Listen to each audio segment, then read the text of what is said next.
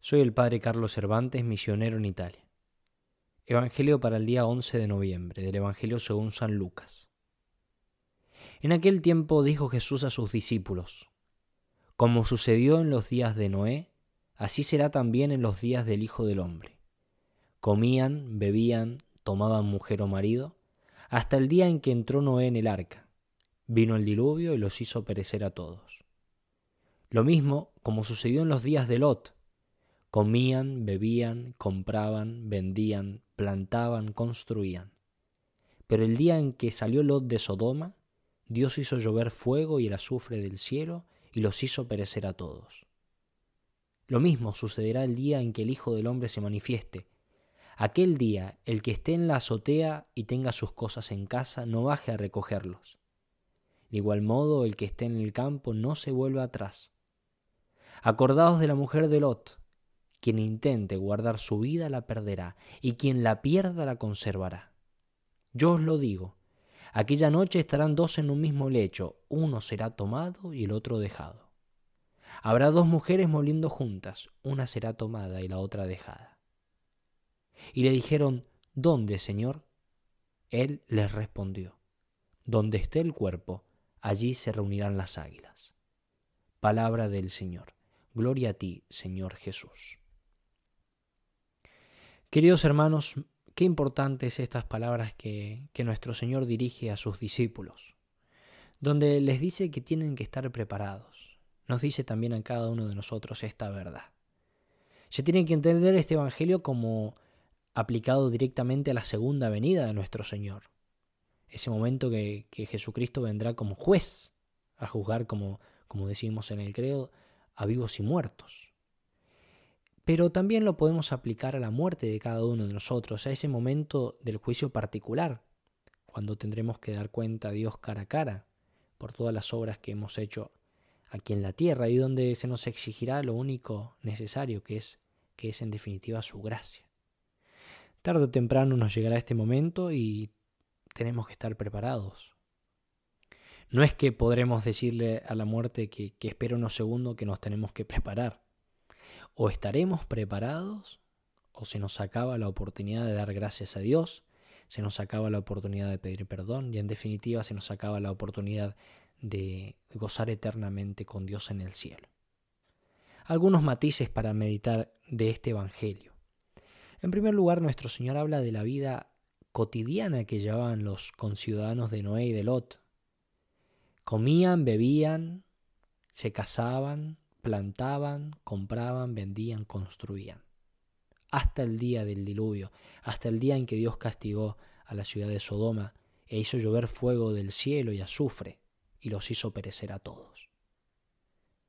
Vivir la vida normal muchas veces nos da la sensación de que vamos a vivir para siempre. Tengo planes, tengo futuro, tengo un viaje previsto, estoy estudiando una carrera, tengo una vocación decidida y me parece muchas veces que por el mismo hecho de tener estos planes, no tengo que pensar en la muerte, no tengo que pensar en la eternidad, tengo que vivir el presente. No podemos estar más equivocados si tenemos este pensamiento. Verdaderamente tenemos que tener planes, tenemos que hacer planes para nuestra vida, pero siempre con los ojos puestos en la eternidad. Tenemos que estar preparados. Debemos poner toda nuestra vida en las manos de Dios. Y Jesucristo nos lo dice claramente, tienen que estar preparados con lo único que tiene valor, en definitiva. Nosotros sabemos que no nos vamos a llevar nuestros viajes, no nos vamos a llevar nuestras joyas, nuestras casas. Lo único importante va a ser la caridad, la caridad para con Dios en primer lugar y para con el prójimo eh, como una consecuencia necesaria. Aquel día, dice nuestro Señor, el que esté en la azotea y tenga sus cosas en casa, no baje a recogerlas. Y de igual modo, el que esté en el campo, no se vuelva atrás. Acordaos de la mujer de Lot. Con esto, el Señor nos llama a una conversión interior, a una conversión de abandonar y huir de todo aquello a lo que nos podemos apegar en este mundo. Y por eso dice acordaos de la mujer de Lot, acordaos de esa mujer que se convirtió en sal, porque no obedeció a Dios y miró hacia atrás, miró hacia los bienes que estaba dejando. Esa mujer que simboliza la añoranza de lo que se deja atrás. Y esto conlleva el mirar hacia atrás, una escasez en el aprecio de aquello que se está persiguiendo. La mujer de Lot nos ejemplifica a cada uno de nosotros cuando nos cuesta tanto cortar con el pecado, nos cuesta tanto cortar con las cadenas del mundo, nos cuesta tanto convertirnos de una vez por todas, comenzar a hacer la voluntad de Dios aquí y ahora. Finalmente, Jesucristo dice, aquella noche, pues, estarán dos en un mismo lecho, uno será tomado y el otro dejado. Habrá dos mujeres moliendo juntas, una será tomada y la otra dejada. Es decir, una estará preparada y la otra no.